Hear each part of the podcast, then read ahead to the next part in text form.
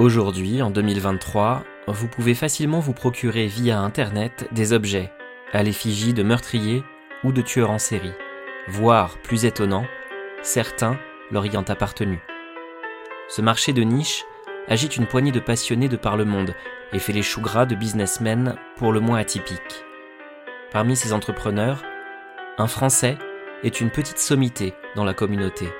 Son parcours, disons rocambolesque, est sans nul doute un gage de crédibilité pour ses clients et ses admirateurs. Vous écoutez Parmi nous le diable. Je suis Michael, et pour vous raconter cette histoire dérangeante, je suis accompagné de Cyrielle, Juliette et Eugénie. Bonsoir. Bonsoir. Bonsoir. Bienvenue dans l'épisode Le boutiquier de l'horreur.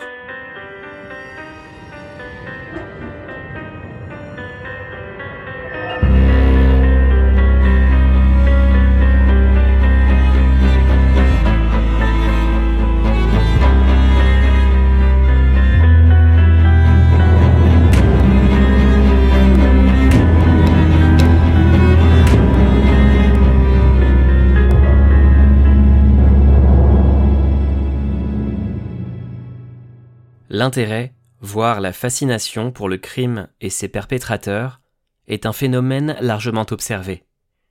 À en juger par la quantité et le succès de plus en plus retentissant des productions culturelles faisant du crime et des criminels leur sujet, l'appétit du public pour les faits divers n'est pas près de décroître. Plusieurs explications peuvent être avancées pour justifier un tel intérêt. Patrick Avran, auteur et psychanalyste, évoque les pistes suivantes. Premièrement, l'intérêt intellectuel, la stimulation. Certaines affaires, notamment lorsque le ou les coupables sont recherchés dans le cadre d'enquêtes plus ou moins complexes, ont tout à voir avec des énigmes. Le spectateur se met alors à la place des enquêteurs. L'aspect feuilletonnant de certaines affaires au long cours peut également inciter le public à vouloir les suivre comme une série ou une saga. L'affaire du petit Grégory en est un bon exemple. Ensuite, le positionnement du public par rapport aux affaires criminelles est un vecteur de lien social. On se retrouve autour d'une conception commune du bien et du mal, au-delà des opinions, des origines sociales, culturelles ou ethniques. L'empathie vis-à-vis des victimes et le ressentiment vis-à-vis des coupables revêtent une dimension universelle qui nous permet de communier. On peut également voir dans cet intérêt une porte vers des questionnements sur les mystères insondables de l'âme humaine. Patrick Avran dit à ce sujet L'intérêt pour le crime, qui anime la plupart des gens, n'a rien d'une fascination morbide, c'est un questionnement légitime sur la complexité de l'être humain et ses faces sombres. Pendant des siècles, la religion et le recours à la figure du diable ont suffi à expliquer le mal. Aujourd'hui, cette thèse est un peu courte. Enfin, une explication sans doute plus dérangeante. Pour le psychanalyste, même si nous sommes heureusement des êtres civilisés et éduqués qui refoulent leurs bas instincts, ces derniers n'en sont pas moins là, tapis à l'intérieur de nous. Tuer, voler, faire du mal sont des fantasmes humains classiques qui peuvent par exemple ressurgir plus ou moins masqués dans nos rêves. Le criminel, parce qu'il a réalisé ce que l'homme ordinaire ne s'autorise pas, peut exercer sur nous une forme de fascination. Il nous permet de vivre par procuration des pulsions indicibles. S'intéresser de près aux faits divers peut constituer une façon de dompter sa violence intérieure.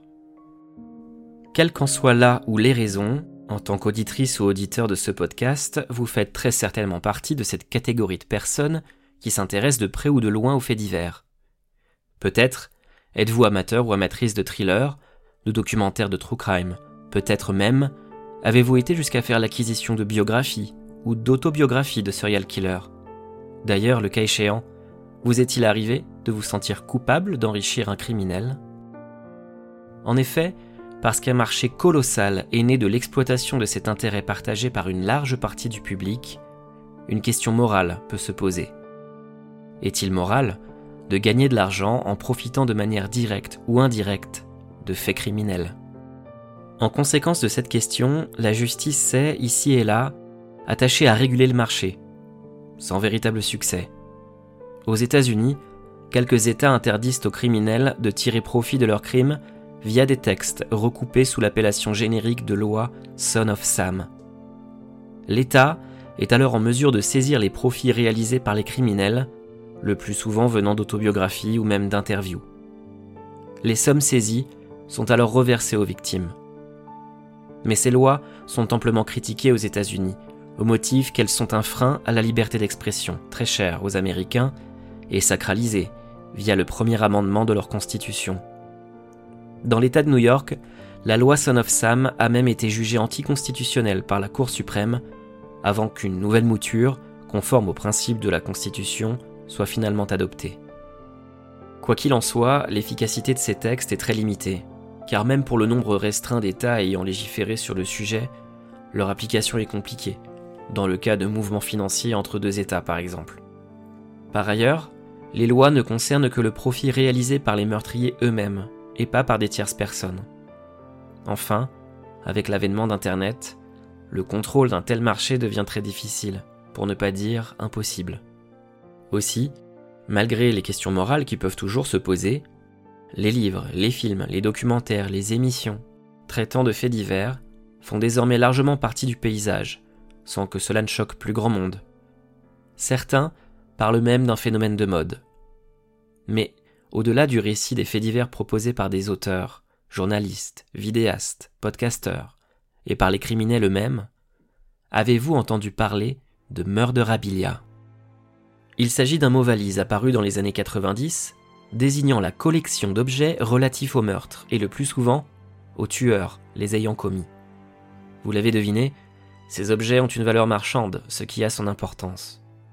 Pour citer un exemple récent, dont les médias généralistes se sont emparés, les lunettes de Jeffrey Dahmer ont été mises en vente à 150 000 dollars US par un collectionneur, qui lui-même les avait obtenus d'une ancienne femme de ménage du père de Dahmer. Ce loisir est principalement pratiqué aux États-Unis, même si l'on peut trouver des communautés d'acheteurs très minoritaires dans d'autres pays occidentaux. Le terme de murderabilia a été inventé par un avocat américain, Andy Cahan. Ce dernier s'est voulu être le porte-étendard de la lutte contre cette pratique, qu'il juge immorale en tant qu'avocat de famille de victimes il y voit une forme de glorification de crimes violents, et ainsi de double peine pour les proches déjà endeuillés par la perte d'un ou plusieurs êtres chers. Parmi ceux-ci, la mère de Jennifer Steele, une jeune femme poignardée puis égorgée par le tueur en série John Eichinger en 1999, témoigne. C'est mal, à tellement d'égards. La vie de quelqu'un a été foutue en l'air et personne ne devrait avoir le droit d'en tirer profit. La maman de la victime avait alors découvert qu'une lettre de l'assassin de sa fille était en vente sur Internet, à prix d'or. Selon Eric Gain, faisant commerce de tels artefacts, ce sont des pièces d'histoire qu'il vend. Je cite C'est une histoire sombre, mais c'est une part de notre histoire. Pourquoi ne pas les conserver et les étudier? Pour les générations futures? Peut-être qu'un jour nous découvrirons pourquoi les meurtriers agissent de la façon dont ils agissent. Précisons que ce monsieur a choisi son pseudonyme en hommage à Ed Gain, tueur en série et profanateur de sépultures du milieu du siècle dernier. Citons quelques exemples d'objets que vous pouvez vous procurer. Des œuvres d'art ou objets de décoration inspirés par les tueurs, des cartes postales, des jouets, des bijoux, des vêtements pauvrement floqués de portraits de criminels, a priori fabriqués dans des ateliers au bout du monde et à bas coût. Mais aussi, à d'autres niveaux de prix, des objets ayant appartenu aux tueurs, leurs vêtements, des lettres, leurs recettes de cuisine cannibale. Plus ces objets sont connectés à leur crime, plus le prix s'en ressent. La murderabilia concerne une petite minorité de passionnés. Il est souvent peu pertinent de se risquer à la caricature, mais on peut trouver parmi ces collectionneurs bon nombre de personnes s'intéressant également au death metal, au cimetière, au tatouage, au satanisme et à l'occultisme. C'est en tout cas le cas de notre compatriote français Nicolas Clos, à la fois passionné et vendeur de murderabilia, entre autres activités ayant en commun une certaine fascination pour la mort et le diable.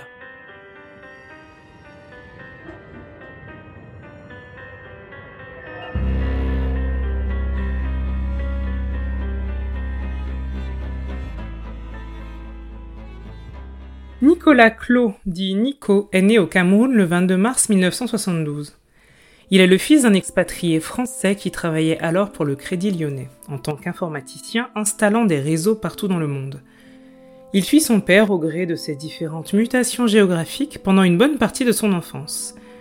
Même lorsque la famille se relocalise en France, Nico ne voit pas beaucoup son père, dont les déplacements professionnels continuent de l'éloigner régulièrement de sa femme et de son fils. Ce père globe-trotter cultive un certain goût pour l'anthropologie et en profite pour documenter ses séjours, notamment en Asie. Il montre à Nico des photos de scènes de folklore des pays visités, des scènes de possession, de vaudou, des photos du temple thaïlandais de Wat Saen Suk, avec son jardin de sculptures décrivant le Naraka, l'enfer bouddhiste. Sa mère, quant à elle, ne témoigne pas beaucoup d'affection à son unique enfant. Introverti, distant, froid, Nico se sent comme extérieur aux enfants de son âge. Sans frère ni sœur, il passe le plus clair de son temps seul dans sa chambre. Il ne manque de rien, et ses parents ne sont pas violents ni oppressants mais l'enfant ne ressent pas de lien particulier avec eux. À dix ans seulement, il se découvre un intérêt naissant pour la mort au moment du décès de son grand-père. C'est à l'occasion d'une partie de badminton avec Nico que le vieil homme fait une attaque, puis s'écroule. Une partie de la famille considérera Nico comme partiellement responsable. Le jeune enfant ressent tout de même une forme de chagrin pour la disparition de cet aïeul qu'il appréciait. Mais quelques jours plus tard, le jour de l'enterrement, l'atmosphère du salon funéraire, son silence, sa morne quiétude fascinent le jeune garçon. Il considérera cette expérience comme une véritable révélation et un éveil à sa véritable nature. Il s'est alors senti plus vivant que jamais. Sa mère, quant à elle, sombre dans des délires psychotiques et imagine Nico la tuer dans son sommeil. Les rapports entre la mère et le fils déjà distants ne seront plus jamais normaux. À l'école, le petit Nicolas est plutôt solitaire et ne partage pas les mêmes centres d'intérêt que ses camarades de classe. Il se passionne pour les films d'horreur bien trop tôt pour son âge, et à une époque, les années 70 et le début des années 80, où ce genre n'est pas encore à la mode. À 12 ans, à travers les colonnes d'un magazine, Nico Klo fait la rencontre de sa première idole, Issei Sagawa. Sagawa est un criminel japonais ayant défrayé la chronique pour avoir tué d'une balle à bout portant, violé puis mangé pendant trois jours les restes d'une étudiante néerlandaise à Paris en 1981. Le mode opératoire est effroyable et nous en ici les détails, si ce n'est que le cannibale a pris soin de prendre de nombreuses photos des horreurs commises. Une fois détenu, puis reconnu irresponsable, pénalement du fait de sa condition psychiatrique, Sagawa a été interné en France puis libéré dès août 1985, peu après son extradition au Japon. Le non-lieu prononcé en France interdit aux autorités japonaises de le juger de nouveau pour son crime, selon les accords internationaux. Mais une nouvelle expertise psychiatrique japonaise le déclare responsable de ses actes, rendant un internement en institution au Japon inutile. Quatre ans après son crime atroce, Sagawa est libre. Il est ensuite devenu consultant, puis écrivain et même peintre. Il joue également dans quelques films érotiques et dans des publicités pour des restaurants spécialisés dans la viande au Japon. Le magazine auquel Claude a eu accès par l'intermédiaire de son oncle montrait les photos de la scène de crime ainsi que de la victime à la morgue. Ces images très graphiques ont eu un impact important dans la construction de l'imaginaire du préadolescent. Une bonne partie de l'adolescence de Claude se passe à Lisbonne, de 12 à 16 ans, à l'occasion d'une nouvelle expatriation de son père. Il est de plus en plus différent et isolé des autres enfants. Ressentant une certaine exclusion de la part des élèves portugais dont il ne parle pas la langue, le jeune homme nourrit le fantasme de les tuer un par un. Ses pensées noires deviennent obsessionnelles, à un degré dangereux. Il glisse des couteaux dans son sac à dos et se fait plusieurs fois convoquer par le proviseur. C'est à cette époque qu'il commence à passer du temps dans les cimetières, un hobby qu'il développera d'autant plus à son retour en France, jusqu'à commencer à vouloir découvrir le contenu des tombes. De manière très précoce, Nicolas Clot commence également à verser dans le satanisme et dans l'occultisme. Il se documente sur ces sujets et sur tout ce qui touche de près ou de loin aux ténèbres et à la mort. Le cannibalisme en particulier retient son attention en tant que moyen de communier directement avec le diable. Il est devenu, nous le verrons, un véritable expert de ces sujets. Cette escalade psychotique, Nicolas Clos la vit seul et sans suivi médical. Aucun camarade ne le suit dans ses obsessions. C'est donc tout aussi seul qu'il passe à l'acte en pillant sa première tombe. Très rapidement, il devient un véritable expert en crochetage de serrures et de scellés et se rend dans les cimetières de jour comme de nuit pour explorer tombes, mausolées et cryptes. Cette activité de loisir, disons, singulière, lui permet d'être en contact avec les cadavres. Pour lui, il s'agit d'une véritable expérience spirituelle. Notamment, le cimetière du Père-Lachaise à Paris devient comme sa seconde maison. Il passe parfois des nuits entières dans des cryptes et exerce des rituels sataniques et emporte avec lui des objets et des ossements qu'il cache dans la cave de ses parents. Un beau jour, ces derniers découvrent un os qu'il prétendra avoir obtenu de la part d'un ami. On peut penser que ses parents sont au courant des passions macabres de Nicolas, et qu'ils ne se doutent pas de la provenance réelle de cet os. Peut-être y voit-il une lubie adolescente qu'il ne faut pas dramatiser. Il entretiendra cette passion étrange de 16 à 21 ans. L'escalade continue lorsqu'au cimetière de Passy, non loin de la place du Trocadéro, à Paris, Claude est pris d'une envie de mutiler son premier corps à l'aide d'un tournevis. Il succombera finalement à sa pulsion en plantant l'outil dans le corps à de nombreuses reprises, faisant jaillir des fluides corporels en putréfaction. Malgré un certain rapprochement avec l'univers du death metal, notamment lors de concerts, Nico se sent toujours autant dissocié de ses semblables. Pour lui, les paroles de ces groupes de rock ont une dimension sacrée et réelle, alors que pour les autres, c'est juste de la musique provocante. Les pulsions particulières de Nico continuent de l'isoler du reste du monde. Après un bref passage à l'armée, où il apprend le maniement des armes, puis à l'université où il étudie la psychologie, ses fantasmes de tuerie ne se calment pas, et le jeune passionné par la sainte mort décide de faire carrière au plus proche de cette dernière. Après avoir échoué à intégrer une école d'embaumeur, il décroche un job à la morgue de l'hôpital pour enfants Saint-Vincent de Paul, puis à l'hôpital Saint-Joseph dans le sud de Paris en tant qu'assistant des médecins légistes. Son premier contact avec un cadavre frais se fera avec celui d'une petite fille de 10 ans. Il est alors impressionné par la couleur et la fraîcheur de ses organes. Claude est attiré par les cadavres, même s'il n'éprouve pas de désir sexuel pour les corps. Il apprécie plutôt leur texture et leur aspect. Son travail consiste à aider les médecins légistes à conduire les autopsies, mais également à transférer des poches de sang entre la morgue et l'hôpital. Il confessera que le travail le plus difficile en matière d'autopsie, à savoir ouvrir et recoudre les cadavres, est effectué par les assistants comme lui. Les médecins, eux, découpent et prélèvent les organes. C'est tout. Sans surprise, Nico ne s'entend pas avec ses collègues de travail, ont plus d'ancienneté que lui et forment un petit clan auquel il n'a pas accès. Il imagine alors des scénarios pour les éliminer, pensant alors que s'il les tuait un par un, il deviendrait responsable de la morgue et aurait ainsi plus de latitude pour s'adonner à ses passions morbides auprès des cadavres. Son projet était de conclure en apothéose avec une tuerie de masse à l'université. Heureusement, il ne passera jamais à l'acte, tout du moins pas selon le plan tout juste évoqué.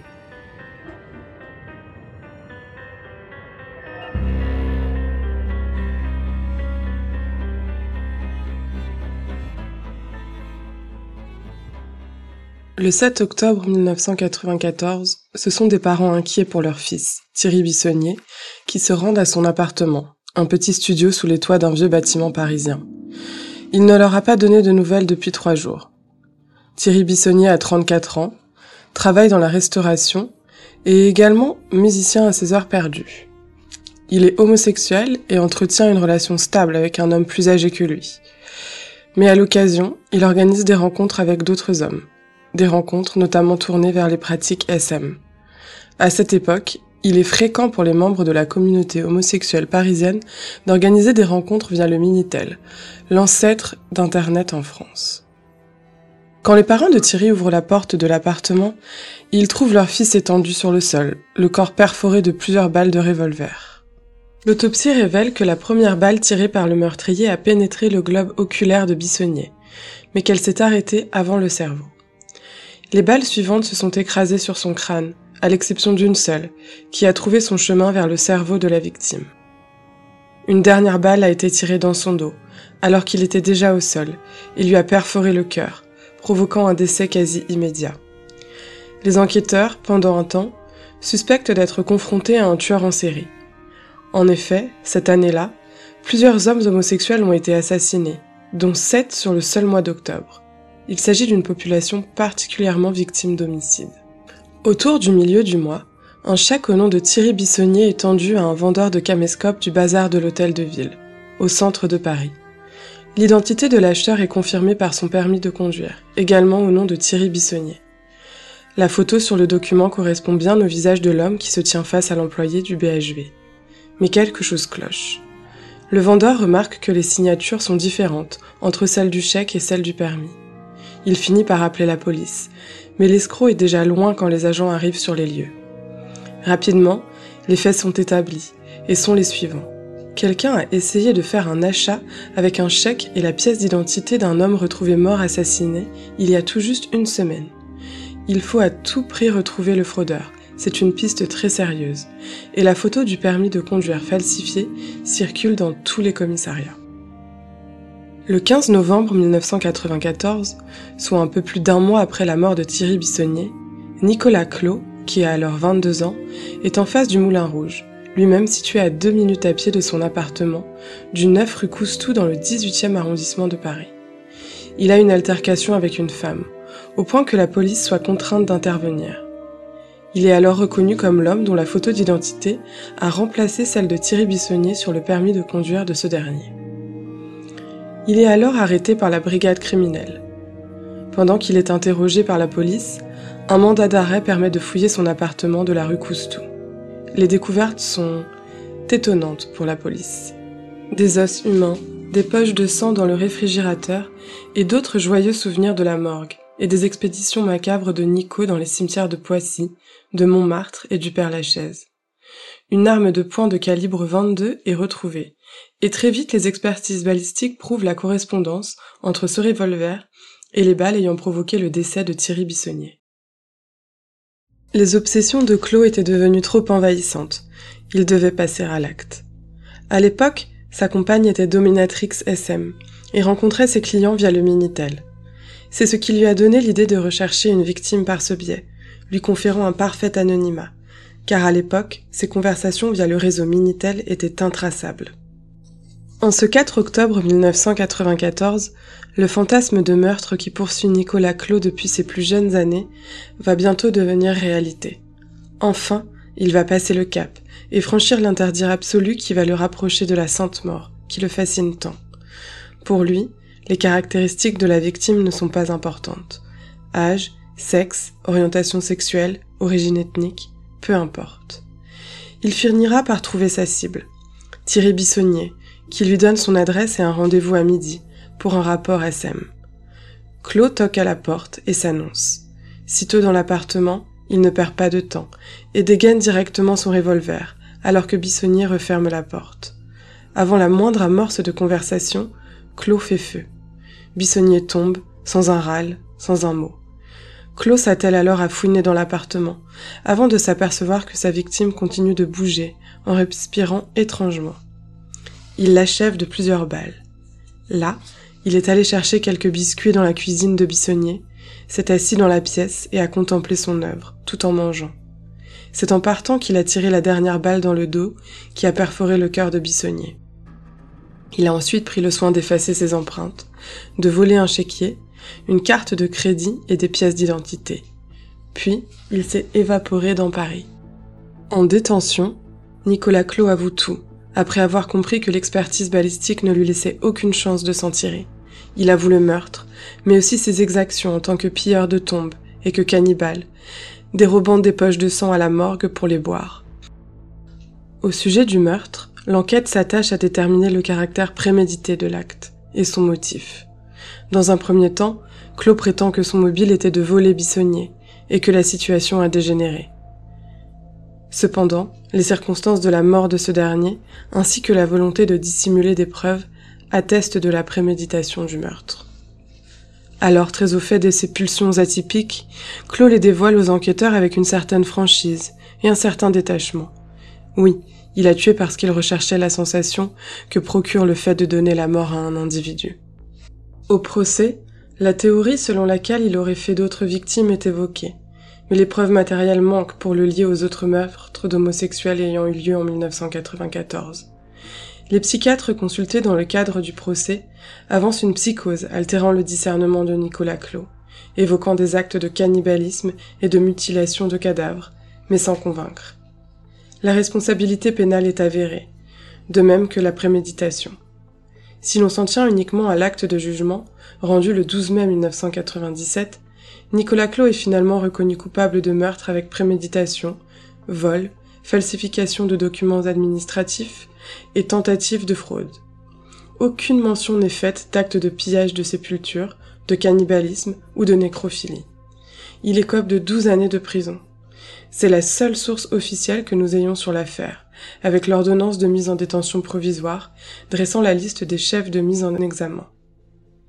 Or, de l'aveu de Clos lui-même, son parcours criminel est bien plus étoffé, et lui vaudra à l'international le surnom glorieux suivant, le vampire de Paris, en référence à sa consommation de sang et de chair humaine.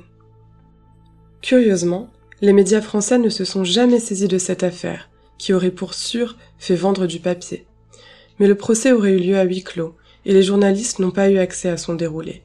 Selon Clos, ce silence est lié au fait que certains détails de l'affaire sont trop difficiles à supporter pour le public, et que par ailleurs la famille ne souhaitait pas que s'ébruitent des éléments compromettants concernant le mode de vie de Thierry Bissonnier.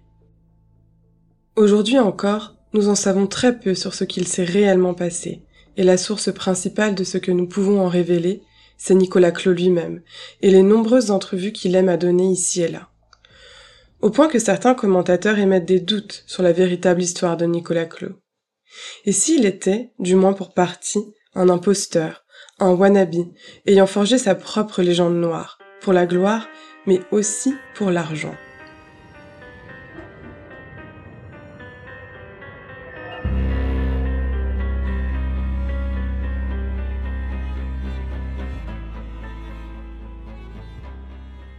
Nicolas Clos commence sa détention à Fleury-Mérogis en attendant le jugement.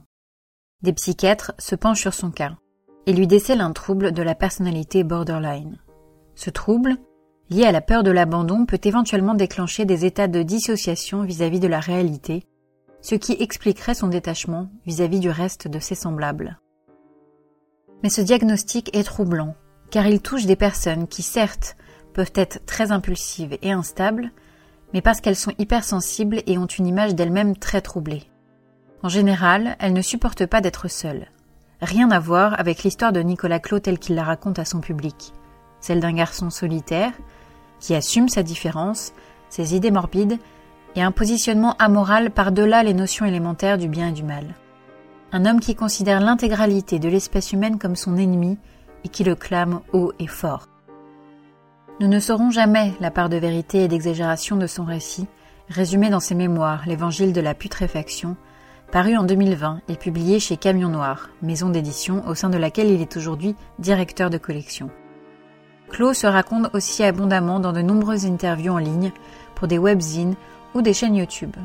On y découvre un homme toujours assez misanthrope en apparence, provocateur, mais plutôt calme, rationnel, parfois sympathique et affable, dominant parfaitement ses émotions. Peut-être s'est-il tout simplement soigné et apaisé en prison, même si la passion de la mort ne l'a jamais quitté. Après Fleury, c'est à la centrale de Poissy qu'il séjourne. Claude raconte qu'il a passé sa détention auprès d'une demi-douzaine de tueurs en série qu'il trouve ennuyeux pour la plupart. Il entretenait par ailleurs des correspondances avec une trentaine d'entre eux, américains pour une bonne partie.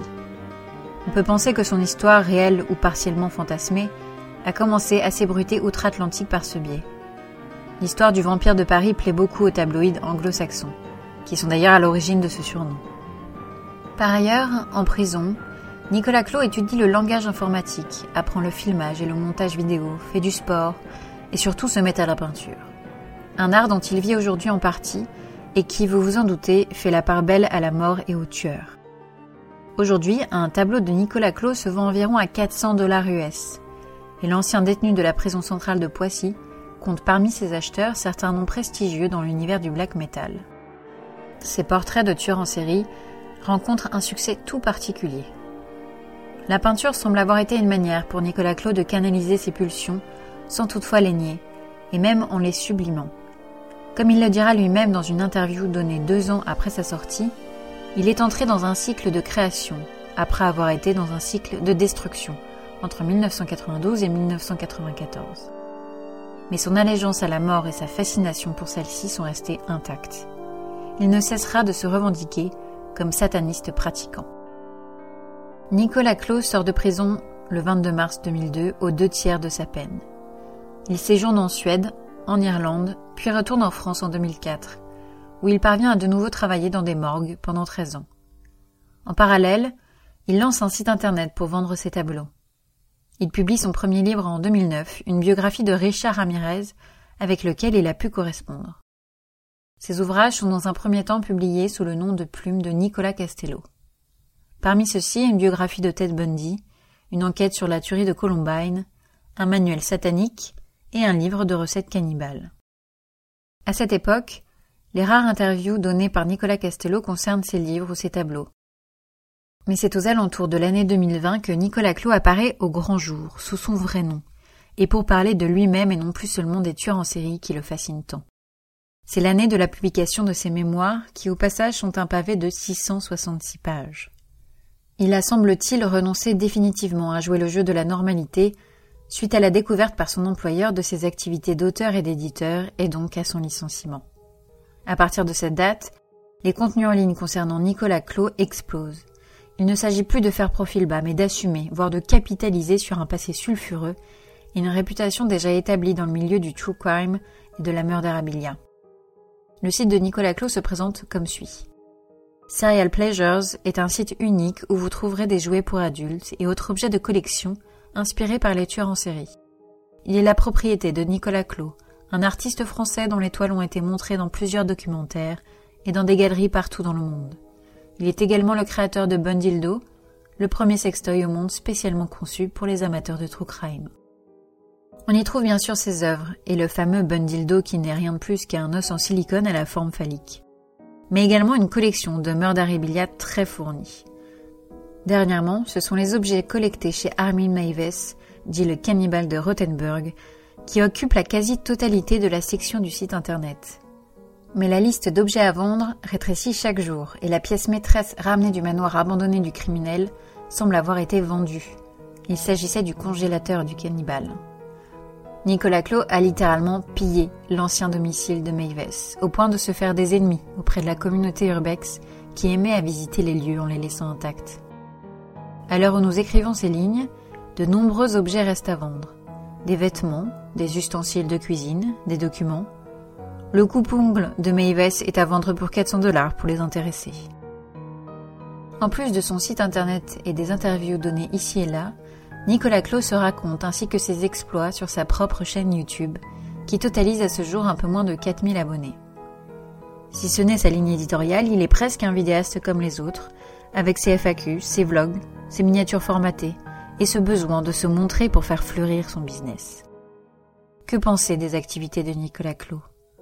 Son cas vient perturber l'idée que l'on peut se faire d'une reconversion pour un ancien meurtrier.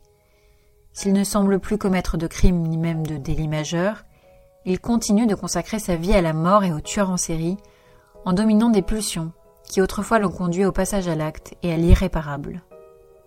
Au-delà de son cas personnel, il prône pour qui serait comme lui envahi par ce genre de pulsions de ne pas chercher à les soigner au sens psychiatrique du terme, mais plutôt de les dominer comme lui, pour continuer à s'ériger au-dessus du troupeau et à servir au mieux le diable parmi nous.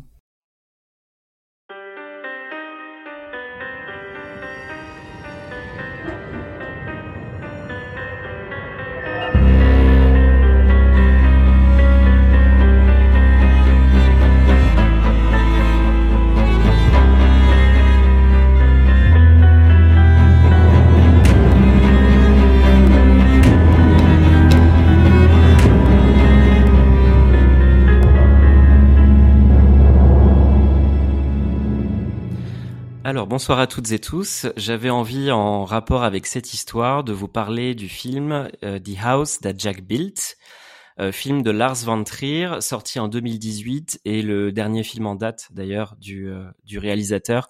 Peut-être le dernier tout court puisque on lui a diagnostiqué cette année la maladie de Parkinson. Et euh, les mauvaises langues diront peut-être que ça ne changera pas grand-chose à sa manière de filmer, puisqu'il a un style assez euh, shaky. Voilà, on commence par une blague de mauvais goût. Euh, The House That Jack Built, ça raconte l'histoire d'un tueur en série, donc Jack, à travers cinq de ses nombreux meurtres. on parle d'une soixantaine de meurtres particulièrement sordides à un moment donné du film, donc un gros body count, comme on dit.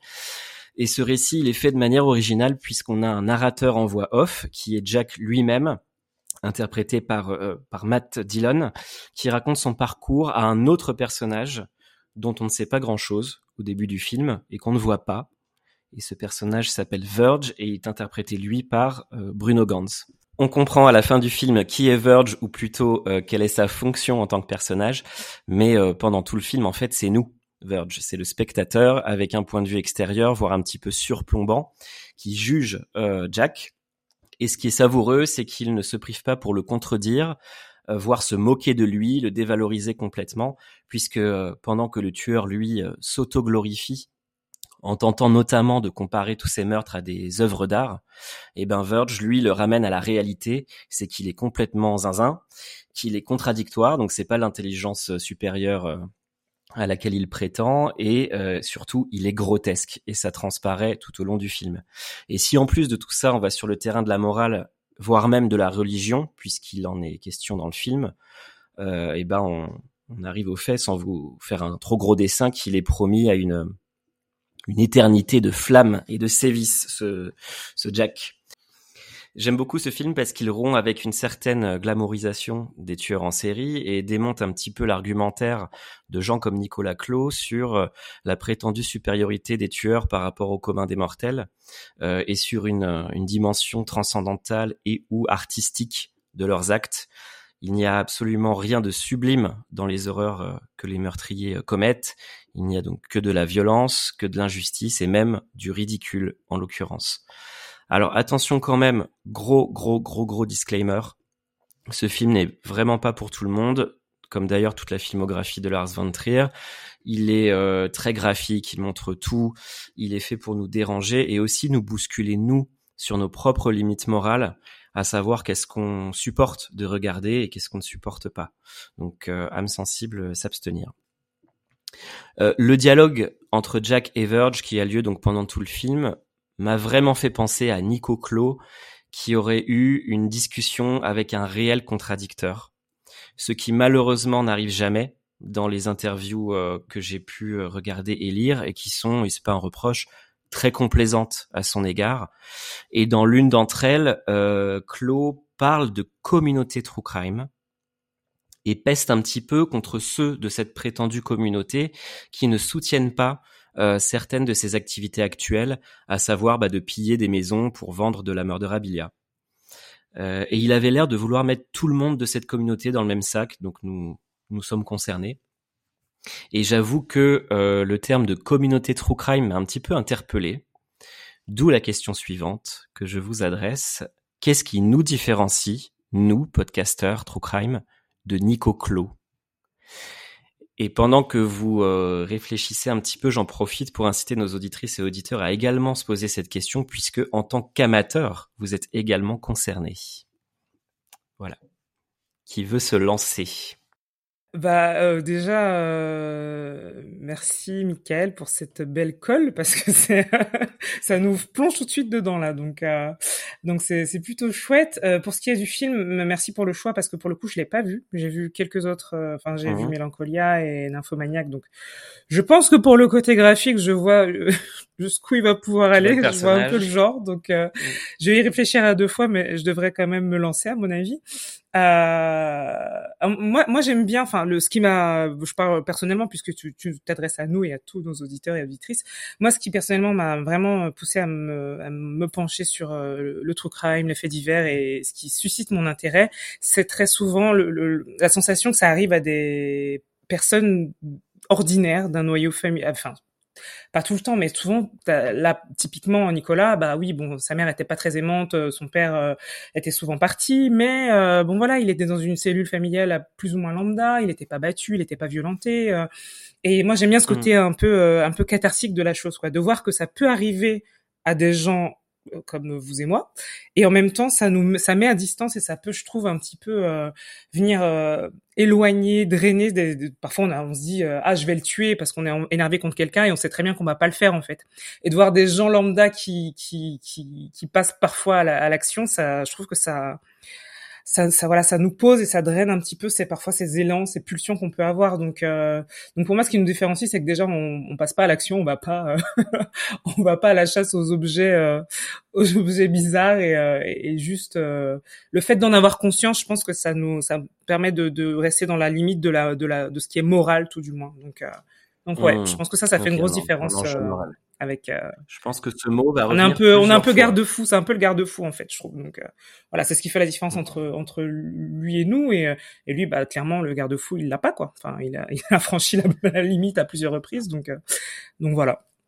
Pour moi, c'est vraiment. Et parce que toi, tu mets sur le sur le même plan son seul et unique crime a priori et son activité de true crime addict qui va un petit peu loin ou tu tu Je différencie un petit, quand même un peu les deux parce qu'a priori son seul et unique euh, unique crime euh, enfin on peut on peut pas mettre les deux sur le même plan évidemment mais il y a quand même euh, enfin c'est un peu poussé à, à l'excès quand même cette euh, cette activité de true crime addict quoi. Donc euh, oui, je fais une différence et, et même si j'adore euh, moi le, enfin j'adore le true crime, c'est un peu bizarre de dire ça comme ça, ça ne viendrait jamais à l'idée d'avoir une, une, activité. Enfin, c'est tellement glauque slash morbide slash je sais pas trop quoi que mmh. que voilà. Donc oui, je mets sur des plans différents et, et en même temps voilà quoi. Je, il y a quand même des trucs bizarres qui se rejoignent. Moi, est-ce que vraiment il en a fait qu'un seul de crime? Est-ce que voilà, tu vois, bon, je voilà, moi je voilà. Hmm. Ok, merci. Mais avec plaisir. Vous êtes d'accord, Juliette? Génie. Ben, ouais, après moi, ce que je trouve euh, assez différent chez lui, je trouve que au-delà de sa fascination pour le true crime, il est fasciné par la mort, en fait. Hmm. Euh, ce que chose que moi enfin voilà je suis, je suis voilà je, je m'intéresse beaucoup au true crime aux faits divers. En revanche euh, je me considère pas comme étant fascinée par la mort.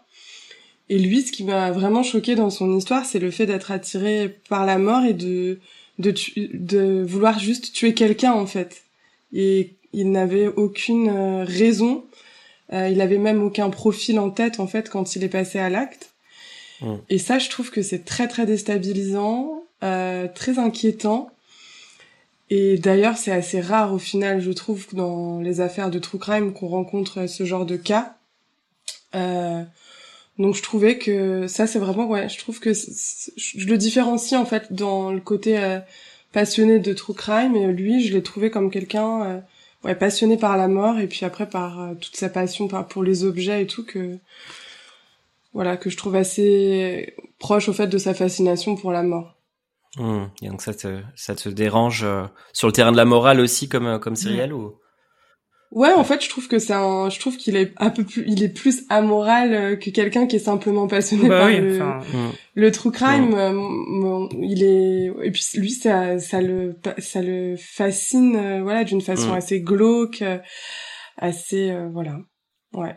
Il le, il le revendique, hein, euh, cette mm. amoralité. Hein, euh, on peut, on peut pas lui faire le procès de, de l'incohérence pour le coup vis-à-vis de ça. Il dit, mais la morale, je m'en fous. Euh, voilà. Ce qui est bien pratique à certains égards. C'est sûr. Ok. Et, Et toi, bon, moi, si je devais mettre à part son passé criminel et me concentrer sur son activité actuelle, euh, je dois observer quand même que tout ce qu'il fait est très légal, hein, ce qui est quand même un peu dérangeant. Mais euh, ce qu'on fait est légal et ce qu'il fait aussi. Si vous regardez Serial Pleasures, euh, ça tombe sur Google, première sortie, y a pas de problème. Hein, c'est pas le dark web, c'est ouais, c'est vrai. Et c'est vrai que c'est bon, donc donc là-dessus, sur ce plan-là, bon, voilà, on peut pas l'attaquer. L'activité n'est pas plus illégale que que la sienne. Euh, en revanche, euh, moi, ça me dérange pour le coup. Euh, que, que ça traîne comme enfin que ça traîne enfin que, que ça ça soit sur le web et que des choses aussi aussi terribles voilà je regardais il y, il y a des lettres de plein de de plein de meurtriers dont on a parlé dans d'autres épisodes d'ailleurs donc c'est encore plus choquant justement quand quand je me penche dessus et et oui là c'est vraiment en effet le comme tu disais, Juliette, la fascination, euh, sorte de fétichisme euh, que je trouve euh, que je trouve très malsain. Tu vois, je, je, je, comprends les personnages historiques, je comprends. mon père est fan de, de Napoléon, très originel, et, il a il a il a il a la chance d'avoir notamment une lettre de Napoléon qui n'a aucun intérêt, mais mais là, euh, mais là, et, euh, et ça c'est un peu l'ultime. Et c'est vrai que donc ça, ça c'est vraiment parce que vraiment le, la lettre n'a aucun intérêt, mais c'est vraiment le fait de se dire que cette perte a touché Napoléon, que voilà. Mmh. Et donc là, c'est vraiment de se dire que bah, tout ça, ça a touché, mais des êtres qui sont horribles. Ouais. donc euh, je sais pas, ça veut dire on a envie de se sentir la personne qui collectionne ça et qui les vend, etc. A envie de se sentir proche d'eux et lui-même a lié des amitiés, euh, comme, euh, comme il disait, avec beaucoup mm. d'entre eux. Euh, donc euh, ouais, il est, il est complètement impliqué et mm, je pense qu'il se, peut-être qu'il se sent pas à la hauteur, mais il est, il les admire en tout cas. Enfin moi je trouve que c'est de la, de l'admiration. Oui, oui, il y a une part d'admiration, de fascination. Euh. Après, tu soulèves un, point intéressant, Eugénie, c'est que il, a clairement outrepassé les, enfin, en tout cas à notre sens à tous, hein, les limites de la moralité, mais il flirte avec la légalité et après tout, euh, bah, voilà. Il y a un moment où il faut aussi questionner euh, la loi et, et, voilà et la manière dont tu pourrais entre guillemets mm. réprimer, parce que comme tu dis, si à, la, portée du premier venu, t'as ça sur YouTube, sachant que c'est mm. un médium hyper utilisé, c'est quand même un peu c'est un peu effrayant quoi que ce soit pas mais je je me demandais euh, comme, comme euh, il a pillé quand même j'imagine que c'est pas son premier pillage la maison justement de du meurtrier Veives non. De, de c'est pas son premier. C'est pas son premier pillage ouais. Mais ça là-dessus, je trouve ça étonnant que rien ne soit, enfin, tu vois, qu'ils se servent euh, sans vergogne et que tout ça ne soit pas. Bon, après, c'est pas des pièces à conviction du tout, mais c'est des non, qui ont c'est des maisons euh, abandonnées, laissées à l'abandon depuis longtemps, etc. Mm. Et donc c'est pour ça qu'il y a des gens qui, euh, bah, on parle dans l'épisode de la communauté urbex, qui, qui aiment bien un petit peu aller fouiner dans ce genre d'endroit et de ce que j'y connais rien mais de ce que je crois en comprendre ils ont une espèce de, de, code moral pour le coup de déontologie qui est de laisser les endroits tels qu'ils sont pour que d'autres puissent aller les visiter. Mm. Et lui transgresse ça en, Largement, en servant, quoi. Mm, mm. Et toi, Michael, qu'est-ce que t'en penses?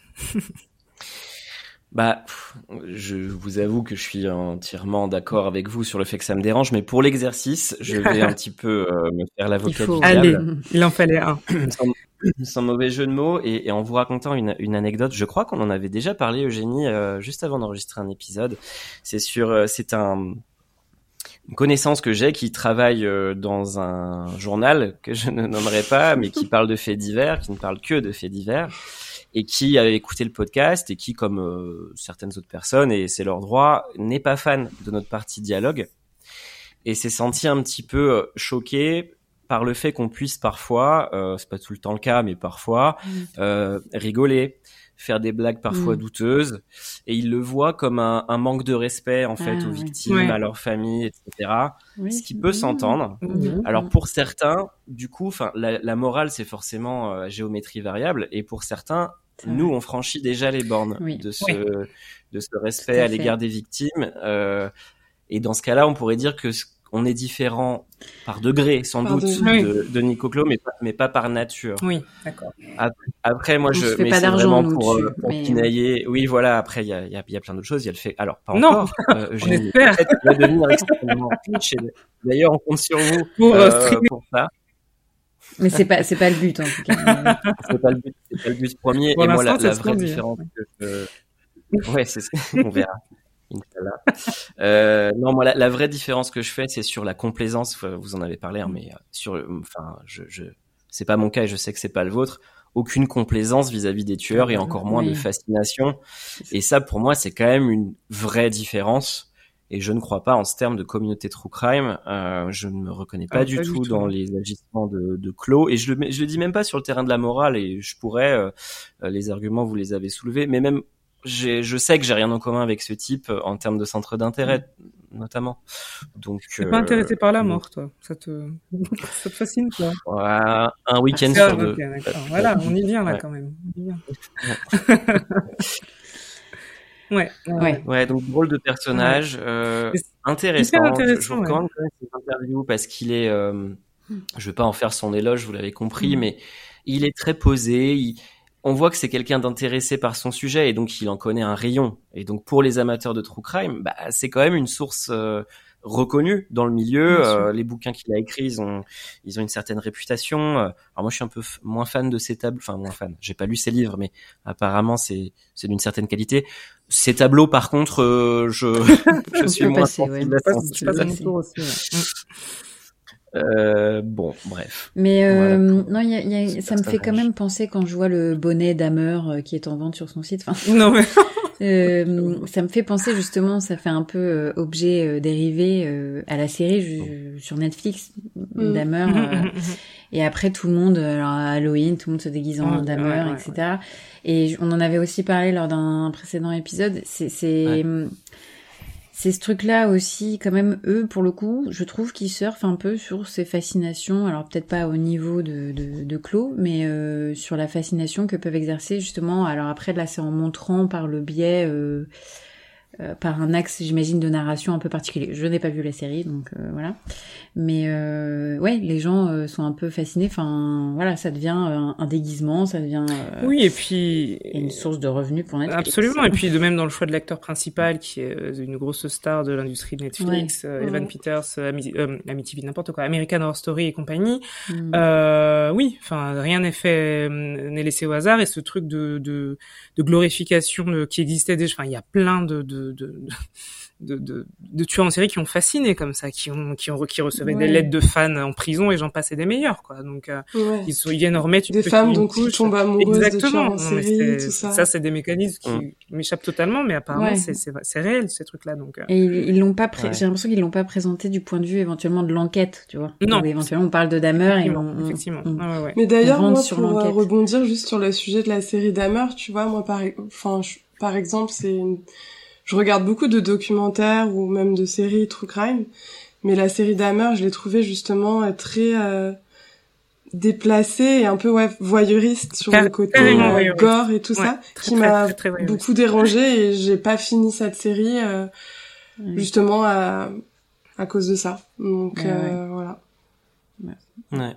Mmh. Non, mais comme quoi, le true crime, effectivement, euh, c'est très large, qu'on n'a mmh. pas tous le, la même manière d'aborder les sujets euh, et qu'on n'est pas obligé de. Voilà, pour moi, il n'y a pas de communauté. Non, on n'a pas, sûr obligé de se reconnaître dans tout ce qui est produit.